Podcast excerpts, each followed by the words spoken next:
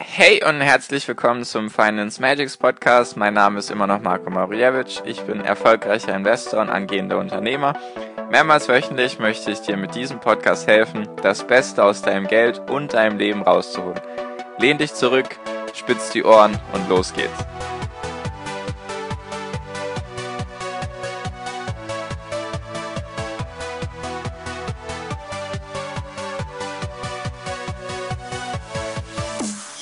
Hi und herzlich willkommen zum Finance Magics Podcast. Wir sind heute bei Folge 141 und heute beantworte ich eine weitere Zuschauerfrage. Ich hatte ja schon Folge 139 eine Zuschauerfrage beantwortet und die diese Folge oder diese Frage, die ich heute beantworte, ist von derselben Person. Deswegen danke dir auf jeden Fall nochmal. Ich hoffe, ich kann deine Fragen hiermit dann gut beantworten und du hast damit mehr Plan beziehungsweise fühlt sich jetzt einfach sicherer bei den Sachen.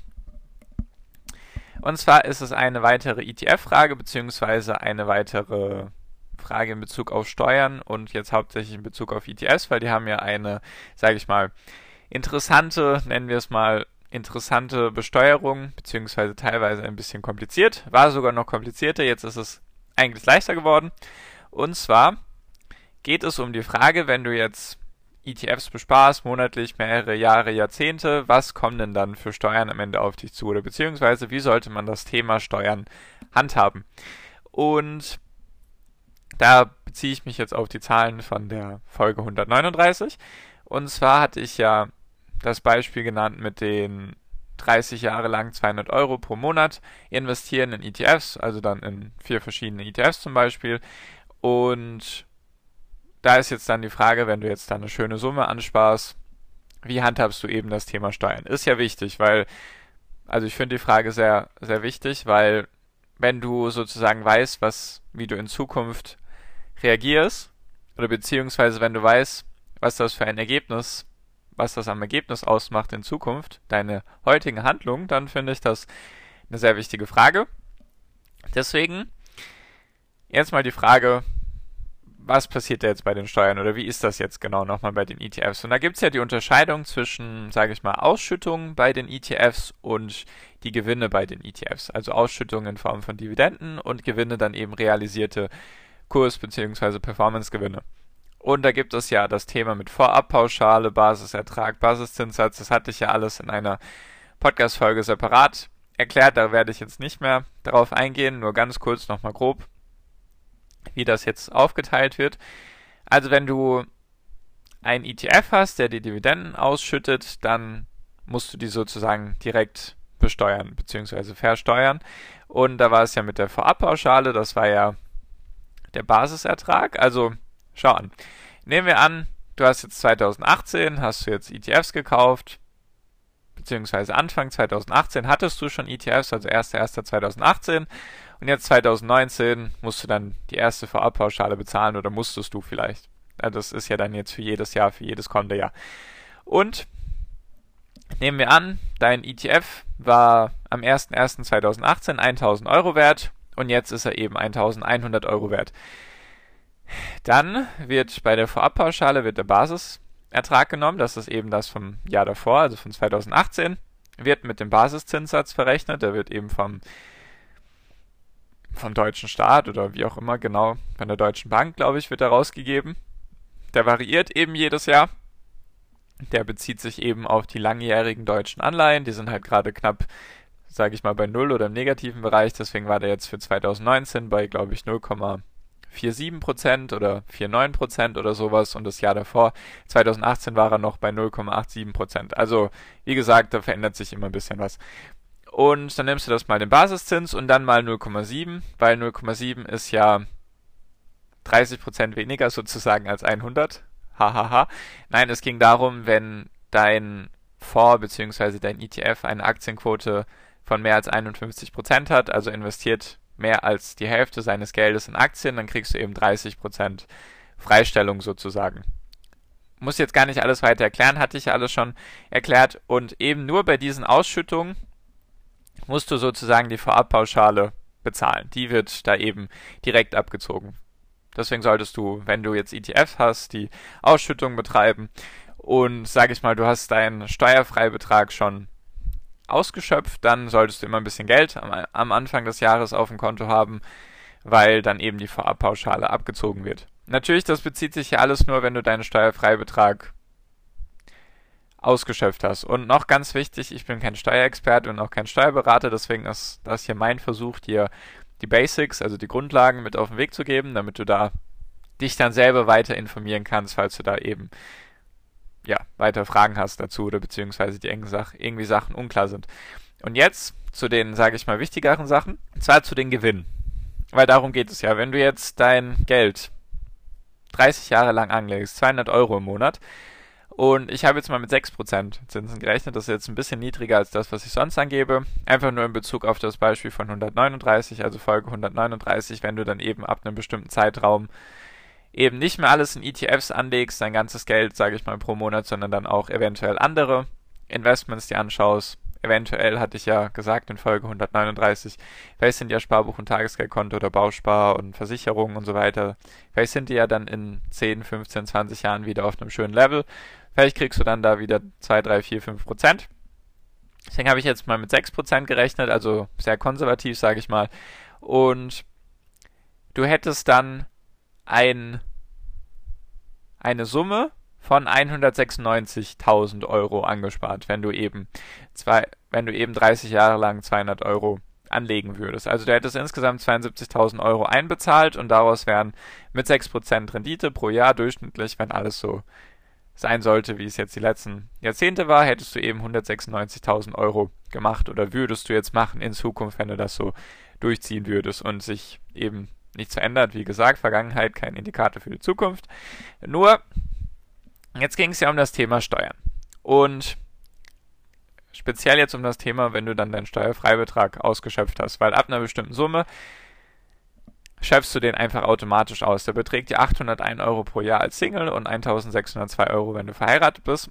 Und wie würde, wie würde oder wie könnte man das jetzt geschickt handhaben mit den, mit den Verkäufen von den ETFs? Das Ding ist, wenn du deinen Steuerfreibetrag ausgeschöpft hast und du Gewinne realisierst, dann musst du ja pauschal immer knapp ein bisschen mehr als 26% Abgeltungssteuer bezahlen. Die liegt ja pauschal bei 25%. Dann kommt dann noch der Soli dazu, also Solidaritätszuschlag. Und falls du noch in der Kirche bist, Kirchensteuer kommt auch noch drauf. Deswegen liegt er so in etwa bei 26,5%, sage ich jetzt einfach mal ein bisschen gerundet. Und die werden dir ja immer abgezogen, wenn du dann, egal ob du jetzt Aktien oder ETFs verkaufst, die werden dir pauschal abgezogen. Da kannst du machen, was du willst. Und deswegen denke ich, wäre es geschickter, die ETFs erst sehr, sehr, sehr, sehr spät zu verkaufen. Eigentlich am besten, sage ich mal, ganz am Ende von deiner Ansparzeit oder wenn du dann wirklich auf das Geld angewiesen bist. Weil du musst jetzt überlegen, wenn du 1000 Euro hast, jetzt einfach das Beispiel, du hast 1000 Euro beziehungsweise 1000 Euro Gewinn.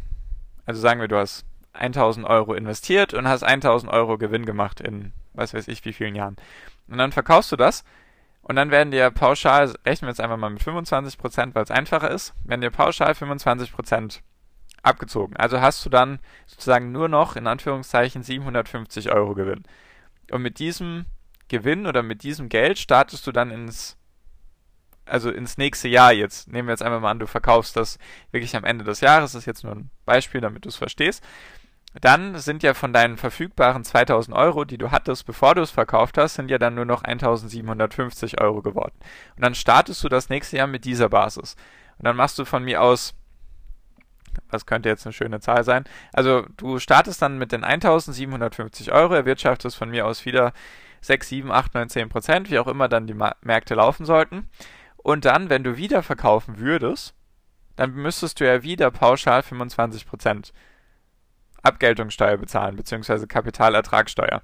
Und worauf ich hinaus will, ist, wenn du jetzt immer wieder verkaufst, jedes Jahr oder alle zwei, drei Jahre, dann zahlst du immer diese 25% und du verlierst sozusagen diese 25% von deinem Guthaben oder von deinem Geld, von deinen Investments, die für dich arbeiten könnten. Weil wenn du jetzt eben die ETFs nicht verkaufst, dann zahlst du auch keine, keine Steuern, weil die Steuern zahlst du erst, wenn du die Gewinne realisierst.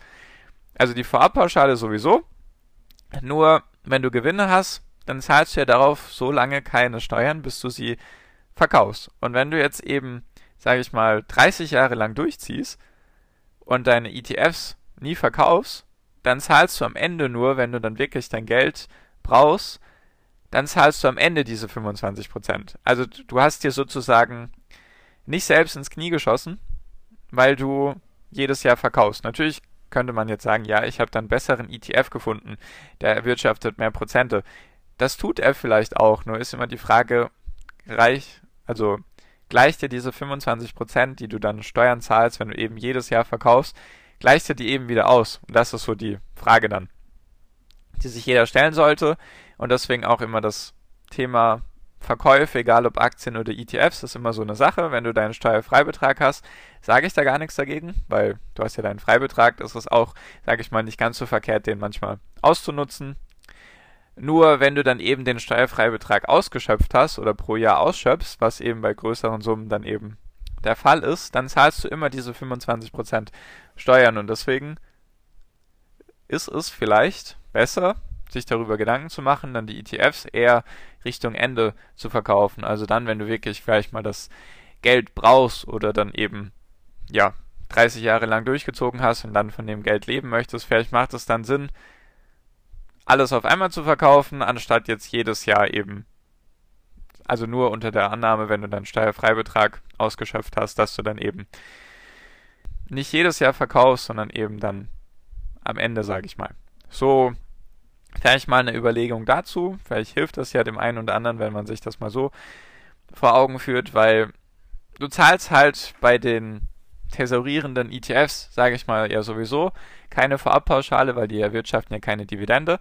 Und wenn du jetzt dann auch zum Beispiel ausschüttende Dividenden, also ausschüttende ETF hast, dann zahlst du natürlich deine Vorabpauschale, nur du zahlst halt erst auf die Gewinne, wenn du eben die Anteile verkaufst. Deswegen meine Frage oder um deine Frage zu beantworten, wann sollte man dann die ETFs verkaufen in Bezug auf Steuern und so weiter und so fort. Am besten so lange wie möglich hinauszögern. Natürlich ist das immer eine Sache, wenn die dann im Minus sind. Wie sollte man dann damit umgehen? Nur ich sag mal so, wenn du lang investierst, für 30 Jahre ist eine sehr, sehr lange Zeit. So alt bin ich noch nicht mal, deswegen ich weiß nicht mal, wie sich 30 Jahre anfühlen. Nur 30 Jahre ist eine lange Zeit und deswegen, wenn du lange investierst, dann werden mit sehr, sehr hoher Wahrscheinlichkeit, wenn man sich die Vergangenheit anschaut, wirst du im Gewinn sein oder wirst du im Plus sein und deswegen am besten dein, deine Verkäufe sozusagen so lange wie möglich hinauszögern. Natürlich ist das manchmal verlockend, jetzt irgendwie Gewinne zu realisieren und so weiter und so fort, nur eben du zahlst dann einen Haufen Steuern, wenn du eben sie zu früh verkaufst. Genau, also so viel, so viel zu, zu der Beantwortung von der Frage, welche Steuern kommen da auf dich zu, wenn du da eben deine ETFs verkaufst, natürlich, natürlich ist das dann eine hohe Zahl. Also ich habe es jetzt mal kurz ausgerechnet, wenn du eben diese 30 Jahre lang mit 6%, 200 Euro jeden Monat investierst, hast du eine Summe von 196.000 Euro und dann würdest du alles auf einmal verkaufen, kannst du es dir selbst ausrechnen, wie viel das dann ist. Das sind dann eben 22.893 Euro und 50 Cent. Also wenn du eben Steuerfreibetrag noch mit reinrechnest und dann eben Vielleicht wunderst du dich über die Zahl, aber die bezieht sich ja auf den Gewinn, weil die Einzahlung, die du getätigt hast, die 72.000 Euro, die musst du ja dann nicht mit 25% besteuern, sondern der Gewinn, der beträgt ja dann, wie viel sind das dann, 120.000 Euro und davon dann 25%. Wenn du noch den Steuerfreibetrag abziehst, sind eben knapp 23.000 Euro. Natürlich ist es eine Hausnummer, nur kannst du ja gerne mal ausrechnen, wenn du jedes Jahr deinen Gewinn, den du realisierst, lass es 6 oder 7 Prozent sein, und du zahlst jedes Mal 25 Prozent Steuern drauf, dann kommt da eben eine viel kleinere Zahl dabei raus. Genau, deswegen lieber am Ende verkaufen, so lange wie möglich halten. Wäre jetzt so mein Tipp oder mein Ratschlag an dich. Natürlich keine Anlageberatung, nur genau, so würde ich die Sache angehen, beziehungsweise die Frage beantworten. Ich hoffe, es hat dir was gebracht. Du hast zumindest jetzt mal einen Denkanstoß, worüber du dir Gedanken machen kannst oder hoffentlich hast du auch was gelernt. Und genau, so viel für diese Folge. Falls du wie gesagt Fragen hast, jetzt in Bezug auf das oder noch zu anderen Sachen, habe ich dir jetzt in der Folge 140 gesagt, kannst du gerne mit mir telefonieren, kannst du gerne ein kostenloses Telefonat mit mir machen, wenn du irgendwie Fragen hast oder Hindernisse, Probleme in den ganzen Bereichen, Börse, Investments, Finanzen und so weiter und so fort, dann Einfach auf financemagics.com gehen, findest du auch den Link unten. Genau, so viel für diese Folge. Danke dir auf jeden Fall fürs Zuhören.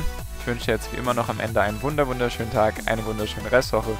Genieß dein Leben und mach dein Ding und viel finanziellen Erfolg dir. Dein Marco, ciao, mach's gut.